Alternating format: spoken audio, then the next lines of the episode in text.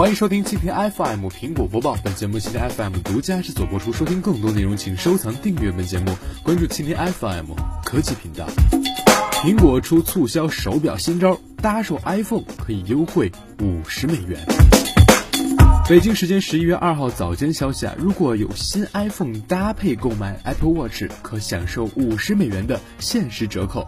那么这也是苹果罕见的打折促销活动了。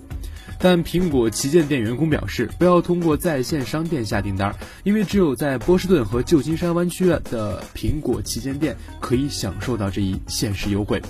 那么促销将会从十月三十号持续到十一月十五号，但 Apple Watch Edition 和 Apple Watch 爱马仕版是不参加此次活动的。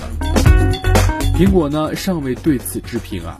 那么此次打折促销啊，正值外界质疑 Apple Watch 销量之际，而由于苹果始终不肯公布具体的销售数据，也进一步加强了人们的担忧。虽然 Apple Watch 一直都是智能手表行业最受瞩目的产品，啊，当然了，三星和摩托罗拉也是推出了各自的产品，但现在还难以判断主流用户是否接受这种设备。苹果拒绝透露 Apple Watch 的具体销量，理由是不希望竞争对手细致了解该公司的状况。而根据财富杂志的调查，分析师平均估计，苹果最近要一个季度已经卖出了三百九十五万块 Apple Watch。尽管 Apple Watch 销量引发质疑，但该公司的 CEO Tim Cook 却依然保持乐观。他今年七月表示啊，这款可穿戴设备的初期销量已经超过了上市之初的 iPhone 和 iPad。库克还补充到啊，他希望扩大 Apple Watch 的销售渠道，以便迎接圣诞购物季，希望这款产品呢打造成圣诞节期间的头号礼品。